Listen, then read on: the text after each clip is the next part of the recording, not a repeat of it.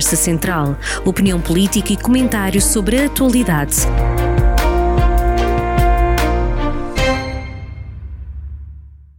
Bem-vindos a mais uma conversa central, esta semana com José Junqueiro. Vamos começar esta, esta, esta, esta conversa por falarmos de, um, de uma situação que está a passar neste momento, que é a modernização da linha da Beira Alta. Houve há dois dias uma um seminário que decorreu precisamente em Mangual sobre isto e na altura o secretário de Estado das Infraestruturas disse que, isto, que esta modernização vai marcar gera, uma geração de, de cidadãos, de, de, de, utilizadores e de empresas. Uh, foi a altura certa para fazer esta modernização numa altura em que o IP3 também está em obras uhum. e quem quiser ir para Coimbra ou Lisboa fica aqui com um bocadinho encravado? Não, é, é, a altura, é a altura certa, porque como se trata de obras e como o, o, a história do desinvestimento ao longo das últimas décadas na linha férrea, um momento de investimento como o de agora, que está a decorrer, eh, com 560 milhões de euros, eh, não tem sequer discussão. Portanto, há uma paragem pelos melhores motivos e no IB3, simultaneamente, como passei por lá ontem, de ida e volta, circula-se normalmente e com alguma recuperação feita eh, daquilo que é eh, obras de manutenção, restauro, recuperação, porque, como sabemos, só para 2024 é que teremos um projeto que pode desenhar uh, o início das obras uh, do IP3. Mas na linha da, da Beira Alta é muito importante que este seminário se tenha realizado aqui, porque tudo quanto é inteligência em matéria de ferrovia, sistemas portuários, esteve lá. Foi muito importante que tivesse ido em Mangual. Acho que o autarca também está de parabéns por ter conseguido atrair essa, uh, essa discussão para aquele Conselho, que é um nó logístico. E, portanto, o que resulta de uma forma muito simples é a recuperação uh, da linha, a sua readaptação globalmente, com uh, obras que vão permitir o estacionamento e a circulação de comboios com cerca de 750 metros de, de comprimento. há, portanto, uma parceria pelo lado espanhol que eletrificará entre um, Fuentes de Onhoro e Salamanca, o que significa que eh, com o calendário nós temos eh, no horizonte próximo uma ligação direta depois a Endaia, eh, portanto à, França, o que significa em matéria de mercadorias uma economia muito sensível para as empresas que resolvam fazer as suas exportações e também as importações utilizando a via férrea.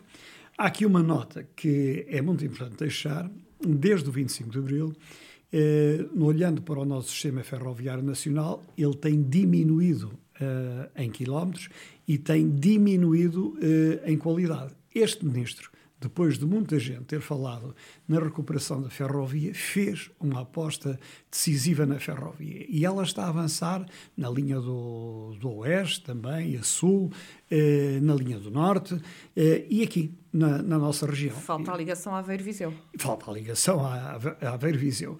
Eh, e, portanto, ela está eh, a avançar. E isso é uma boa notícia porque o Ministro está muito determinado. E também, por outro lado, conseguiu recuperar eh, centros, as oficinas, que de alguma maneira vão reciclar, vão preparar, vão restaurar material circulante que nos é indispensável, nosso e também que adquirimos lá fora e que vai eh, permitir, portanto, capacitar este, este desempenho. Resumindo, é eh, uma boa notícia, é um grande investimento. A paragem justifica-se porque na linha do, do, norte nós vamos ter que construir uma linha paralela porque não faremos obras em linha nenhuma, aí é que não há possibilidade.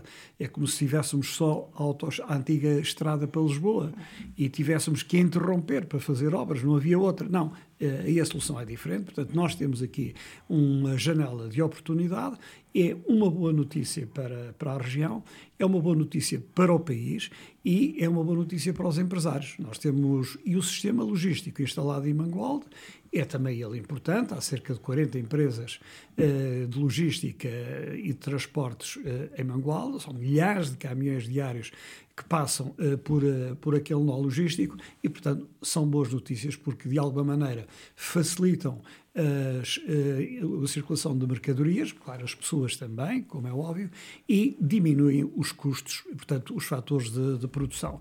Esse, essa clarificação ontem foi muito positiva. O autarca de Mangualde sublinhou que isto não, a ferrovia é, está incluído no nó logístico, que o IC12 é parte fundamental desse, desse nó logístico, portanto, que aqueles poucos quilómetros que faltam devem ser uh, realizados para que a nossa, as nossas ligações, e mais uma vez tiveram responsáveis portuários, nós temos ligações a Aveiro, mas temos ligações a Leixões, e com uma ferrovia apta, capacitada, tudo se modifica e podemos, digamos, no futuro próximo, esperar as melhores notícias. O que significa que o secretário de Estado, quando diz que isto vai marcar as próximas gerações, é por estas razões. É porque vai marcar mesmo, concretizadas que são estas obras, nós demos um impulso grande para a mobilidade das pessoas e, sobretudo, para a mobilidade das mercadorias. Mas e como é que fica a Viseu? Aveiro Viseu, deste, como deste... aqui referi, eh, não é uma solução eh, que esteja, digamos, em, em andamento. Eh, não pus muitas reservas sobre isso, digamos, neste contexto e nestes, nestes próximos anos. É fundamental essa ligação também, mas a verdade é que ela não está a acontecer, está a desenvolver-se esta prioridade da, da linha da, da, da Beiralda. Uh, outro assunto uh, que vamos aqui tratar e que o Dr. José Junqueiro quer trazer aqui a, ao, ao, nosso público tem a ver com a descentralização de competências e agora com o Orçamento de Estado também e a posição da Associação Nacional dos Municípios Portugueses. Exato. Uh, a descentralização de competências tem sido é uma tarefa importante, ela deve realizar-se, não deve substituir a regionalização, mas ocupou muitas páginas de jornal e, como dissemos aqui, tive a ocasião de referir, pela minha experiência, que sem envelopes financeiros adequados não há descentralização eh, possível. E estamos a ver aqui no domínio social, na saúde, em várias áreas, que, então na saúde, dos municípios disponíveis, que se mostraram disponíveis, apenas 20 municípios ou 21 eh, terão, eh, digamos, aceitado esta, eh, essa delegação de competências. Ou seja, num universo de mais de 300 municípios, com maioria absoluta de municípios de, do Partido Socialista, portanto, o mesmo partido do governo, o que nós uh, verificamos é que os autarcas não aceitam, sem os respectivos envelopes financeiros, a descentralização dessas competências. Daí que e essa é, eh, digamos, uma notícia, quanto a mim, importante, que a Associação Nacional de Municípios tenha dado um parecer negativo relativamente a este Orçamento de Estado, exatamente porque, no seu entender, da Associação Nacional de Municípios, que é dirigida por uma socialista, a antiga deputada uh, Luísa Salgueiro, não estão reunidas as condições financeiras para poder materializar com realismo a descentralização de, de competências. E daí que um, eu penso que será um assunto, eh, enfim, em cima da mesa nos próximos anos, mas não, eh, prefiro sublinhar que é um bocadinho um assunto eh, já irritante, porque se sabe de antemão, nos centros de decisão, que se não há dinheiro e se não há envelope financeiro, não pode haver descentralização, transferência de encargos de umas pessoas para, de, uma, de uns organismos para, para outros. são bons, desde que existe esse envelope financeiro, as pessoas beneficiam, porque também haverá simplificação. Mas a determinada altura vão ter que receber essas competências, quer, quer continuem a dizer não, não é? Não. Segundo o que está definido, não é? No calendário. Sim, isso é uma. Não receberão. É uma enorme. O calendário só se cumpre se as partes cumprirem eh, com as suas responsabilidades. Desde que a Administração Central não tenha envelopes financeiros para a administração local poder aceitar uh, a descentralização nas várias áreas, algumas áreas funcionaram bem, a cultura funcionou bem, mas naquela, em áreas muito sensíveis, é evidente que ela não se vai realizar, porque o, o, a administração central não tem poderes constitucionais para obrigar a administração local digamos, a aceitar aquilo que ela não pode aceitar por ausência de recursos para o cumprimento dessas claro, responsabilidades. Estamos a falar de educação e saúde, que é o que, que, que traz sempre também muitos imóveis, muito, muito, muito, muito pessoal, Sim. muitos recursos humanos, Sim, não é? Exatamente, portanto, são coisas muito sensíveis, muito importantes. O objetivo é um objetivo de simplificar uh, a vida das pessoas, a gestão, aliás, uh, uh, do parque imobiliário que isso implica, mas, mas é necessário também ter um, tomar um banho de realidade. Pois, sem, dinheiro, os municípios não querem assumir responsabilidades que são na primeira linha da administração, da administração central. Muito bem, agora vamos voltar aqui a Viseu. Tem aqui alguns temas eh, de, relacionados com o Conselho de Viseu que queria também abordar. Pode começar. Uh, sim, uh, aqui. Um, e começamos pela nossa rua, Alberto Sampaio. Alberto Sampaio.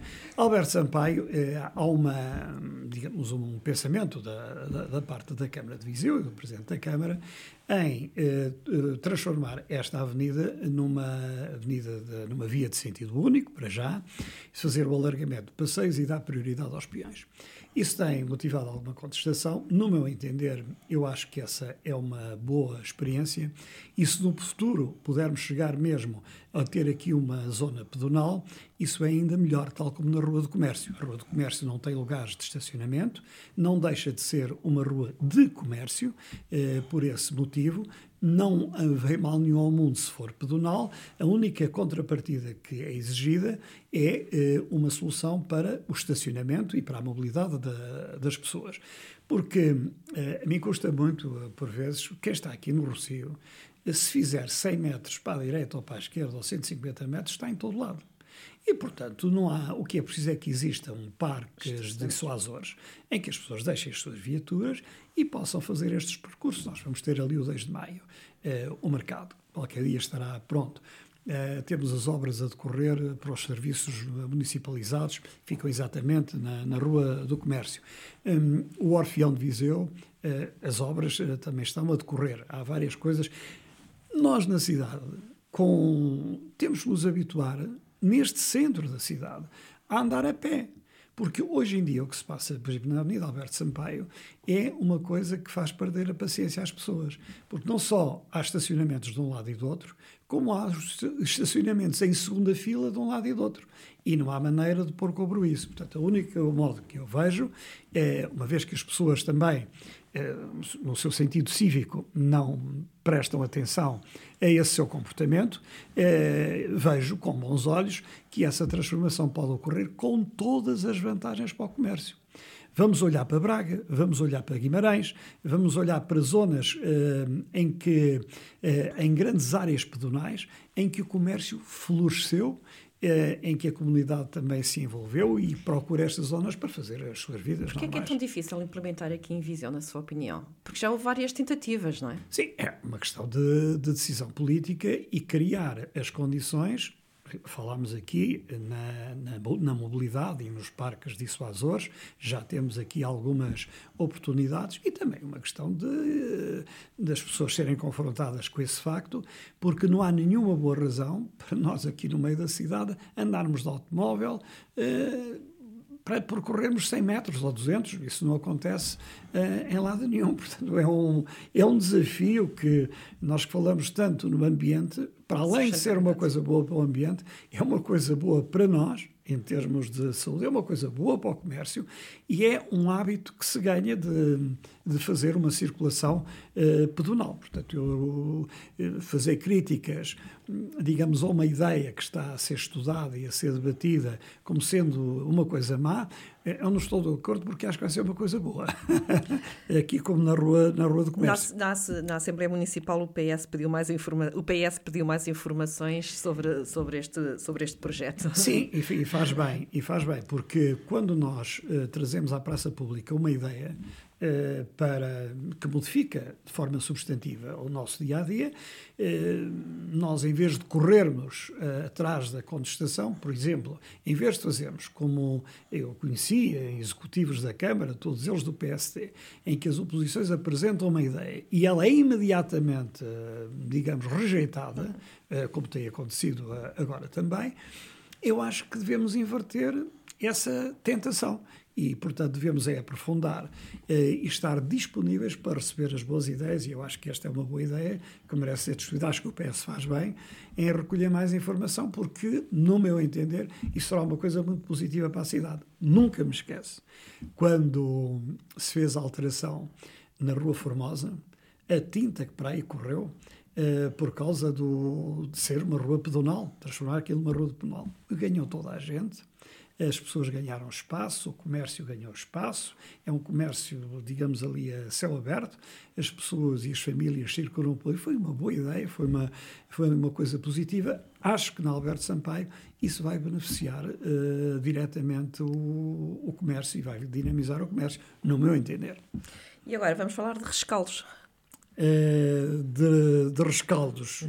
De, do 25 de Abril. Do 25 de Abril. Uh, eu diria que no 25 de Abril eh, eu assistia, enfim, aos discursos todos e gostava de, de relevar uh, duas ou três coisas. Primeiro, o discurso da Iniciativa Liberal de um jovem, uh, Bernardo Blanco, que fez, no meu entender, um, alguém que nasceu depois do 25 de Abril, que é muito jovem, mas que fez, no meu entender, um discurso relativamente ao não entendimento da resignação das pessoas com tantos anos de ditadura e de não desenvolvimento uh, que o país tinha atravessado. Uh, isso é muito importante e fez alguma fé na capacidade crítica das pessoas, sublinhou as vantagens da nossa sociedade de hoje e isso, para mim, foi uh, surpreendente, vindo da iniciativa liberal, uh, mas foi, digamos, um discurso que, que, marcou. O discurso do Partido Socialista foi também muito inteligente, uh, porque já o discurso do Presidente da Assembleia da República, que se virou para as comunidades, o discurso do Partido Socialista focou as diferenças entre o hoje e o agora, encontrando uma menina como figura, digamos, desse, desse seu discurso. E aquilo que me pareceu velho na, naquelas cerimónias onde tudo foi praticamente novo, à parte uh, a incomodidade do Partido Comunista em poder uh, discursar nas atuais circunstâncias, um, ehm, como uh, gostaria de, de fazer, e, e tinha a obrigação de fazer, o que me cheirou muito velho foi exatamente o discurso um, discurso de ódio, de raiva, feito pelo, pelo André Ventura, uh, do Chega, uh, num partido em que só ele é que fala, e que quando fala é sempre para tentar uh, não só desconstruir a história, deturpar os factos, mas fazer um apelo sempre àquilo que mais negativo e mais primário às vezes existe no espírito das pessoas. Acho que nessa matéria também a iniciativa liberal, para além de todos os outros discursos, eh, toda, eh, esteve muito bem porque contrapôs uma racionalidade e, vamos lá ver, e bom senso àquilo que eh, acabou por descambar e tem vindo, e eu acho que vai continuar, numa cultura de, de, raiva, de insatisfação, às vezes de, até de algum ódio às coisas. Portanto, os discursos do 25 de Abril, tenho essa nota à direita, eh, para sublinhar muito positivo eh, a perspectiva da iniciativa liberal, o facto de ter sido um jovem a realizar essa intervenção, o aspecto positivo da generalidade das intervenções e, digamos, o discurso muito envelhecido e, e, digamos, pouco recheado de cidadania, de civismo, de bom senso, feito, digamos, por uma extrema-direita, mas, enfim, creio que é eh, comum à, à extrema-direita de toda a Europa. Falou no, de algo incómodo do PCP, nomeadamente no discurso que fez, e eu queria interligar isto com a guerra eh, na, Euro, na Europa, que está, o conflito que está a existir neste momento, uh, e aquilo que tem, tem acontecido com o PCP e as suas posições. Um, Fala-se no suicídio do partido. Vê, vê assim isso? Vejo. Há, há meio dúzia de anos escrevi um, um artigo aqui no jornal em que dizia que esta solução com o PCP conduziria à extinção, eh, digamos, do PCP, tal como aconteceu com todos os partidos eurocomunistas. Eh, sempre que se aproximaram do poder, ou participaram nele, ou apoiando, ou mesmo dentro dele, os partidos comunistas desapareceram. E o Partido Comunista Português eh, teve, eh, passou por várias vicissitudes, mas não se deu conta eh, da história. E eu não tinha outra perspectiva, depois destes últimos anos e, digamos, do chumbo do Orçamento de Estado, que o Partido Comunista ia ser muito uh, uh, castigado pelo eleitorado. E quando, contra ventos e marés, uh, teve uma primeira iniciativa para tentar lavar com perfume aquilo que é a iniciativa da Rússia, a invasão de um país pelo outro, em pleno século XXI, eh, com as atrocidades que são conhecidas e nos são transmitidas todos os dias pela televisão, eu penso que o Partido Comunista perdeu eh, o sentido da realidade e isso vai esvaziá-lo ainda mais. Mesmo apesar de, de condenar a ação do, da Rússia. Bom, condena agora. Condena agora. Está a tentar mudar o, está a tentar mudar o discurso. Eh, não é eh, que a Ucrânia, ao longo destes anos, tenha sido um país que, seja uma, que tivesse sido um mar de rosas. A democracia na Ucrânia começou há poucos anos, estamos aqui com o Zelensky, com estas eleições, porque tudo o que é para trás nunca entraram na União Europeia nem na NATO, exatamente porque não eram garantidas as liberdades individuais. Era um país como a Rússia, eh, como a China, eh, muito de pensamento único e com democracias eh, disfarçadas, mascaradas, que não, que não existem de facto. E, portanto, os primeiros anos de, de democracia e de liberdade começaram a respirar, foi agora. Não há ninguém no mundo que não perceba que o ato com, enfim, iniciado por, eh, pela Rússia, é um ato condenável. Quando o Partido Comunista Português eh, faz essa defesa e depois tenta eh, dar o dito por não dito, eu também lembro aqui que na Coreia do Norte são sempre convidados de honra do Partido Comunista nas festas do Avante. E a Coreia do Norte é o que é é o que é. E as relações do Partido Comunista Português com o, Partido Comunista da Coreia do Norte é o que às vezes as pessoas não se lembram que, que estas relações existem, que eles vêm cá a seu convite e, portanto, que estão, como é que eu hei dizer, a assinar folhas do passado eh, que lembram ditaduras absolutamente indesejáveis, ditaduras do presente e que nos colocam sempre a todos numa situação de grande intranquilidade. Daí que eu entendo que, enfim, é o caminho que, que escolheram. Agora, gostaria de, de, relevar aqui um papel que foi muito questionado nestes últimos, eh, nestes últimos tempos pelo, eh, do secretário-geral eh, das Nações Unidas, do, do engenheiro António Guterres. E o que nós concluímos é que o engenheiro António Guterres, contrariamente a muitas coisas que li na, na comunicação social, teve sempre um papel que foi a justa medida e é exatamente a ação dele com esta visita uh, à Rússia e o encontro com o presidente russo e com o presidente uh, ucraniano que vem criar uma oportunidade para os civis. E a Rússia reconhece agora, o próprio Putin nos reconheceu, que isto só uh, está a acontecer porque devido à intervenção das Nações Unidas e do secretário-geral António Guterres. Portanto, é para nós também, portugueses, é importante reconhecer o papel das Nações Unidas, do desempenho do engenheiro António Guterres, da crítica fácil que alguma imprensa e alguns uh, dirigentes europeus não bem-sucedidos, porque eram candidatos ao lugar e não o conseguiram, quiseram agora marcar com algumas críticas, e esta tem sido, dentro da tragédia humanitária que se vive, tem sido alguns dias ou semanas e gestos, pelo menos, de sucesso, eh, têm libertado essas pessoas, enfim, da morte daquilo que, que, verifica, vai haver um escalar da, de, desta guerra ou vamos chegar a um. Vamos acabar, ou alguém vai conseguir acabar com ela?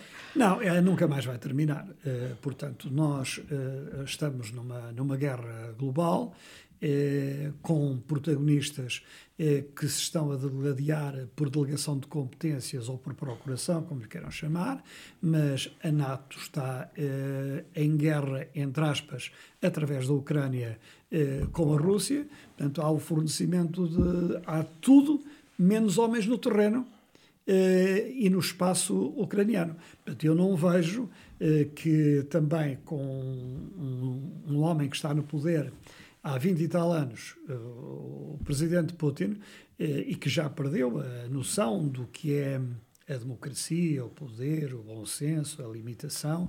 Uh, prevejo o pior. Acho que ele é, é, como é dizer, uma palavra muito feia, mas ele, no século XXI, num país que tem importância, que tem estratégica da Rússia, ele comporta-se de facto como um, um rufia não é? nesta, uh, nesta matéria.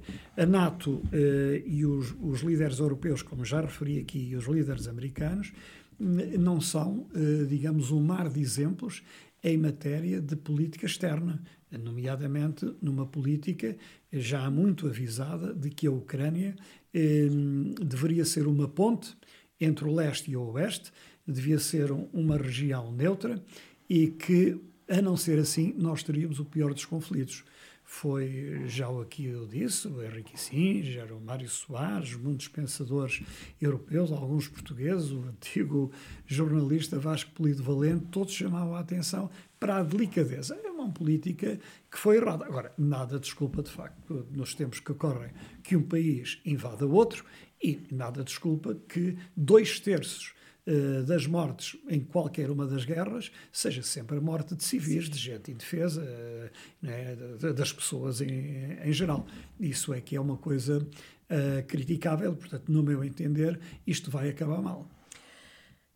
E nós já estamos na era pós-Covid? Já, essa é a boa notícia, porque as pessoas estão, notícia, pelo menos. As pessoas estão muito animadas. Aqui em Viseu, enfim, os estudantes também saíram à rua em todo, em todo lado, estão a retomar hábitos antigos. Eh, acho que está a ser atingida mais ou menos uma imunidade de grupo.